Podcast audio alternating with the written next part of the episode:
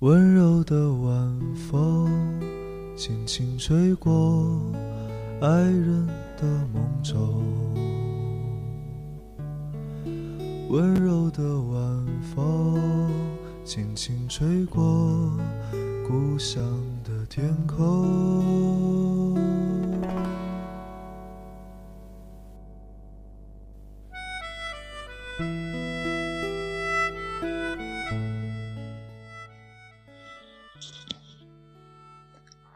每个人青春年少的时候，也许都有过一个阶段，觉得这个世界上没有人了解自己。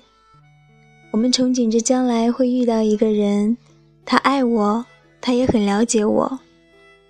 然而后来的后来，我们不了解一个人，还是会爱他，正如我们不了解自己，还是会恨自己。有一天，当我们不那么年少了。我们终于发现，无论是生活的伴侣，还是灵魂的伴侣，也不可能完全的了解彼此。爱人的梦中，温柔的晚风轻轻吹过故乡的天空。人在内心最隐秘之处。到底埋藏了多少秘密，是即使最亲密的人也不知道的。为什么要渴望被人了解呢？这种想法多傻呀！根本我们都不是那么的了解自己呀。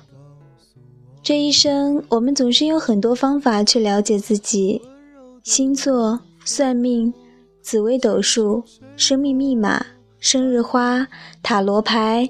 九型人格、心理学，以至宗教和爱情，到头来，我们又了解自己多少呢？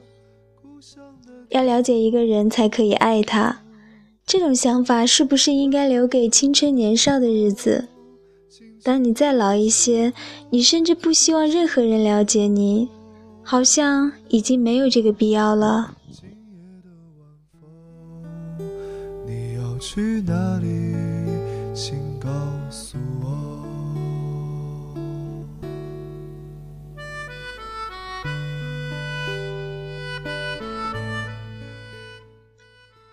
我们为何要深入去探究自身最亲密也最遥远的一片内陆？我们又为什么坚持去探究自己爱着的那个人的所有一切？原来，当你了解自己多一些。你反而会愿意不去了解你爱的那个人多一些，这是你青春年少的时候没法想象的。那些日子，我们总以为爱情就是把两个人紧紧地捆绑在一起。当你爱我，你就要了解我。这样的结果却是，当你了解我，你就不爱我了。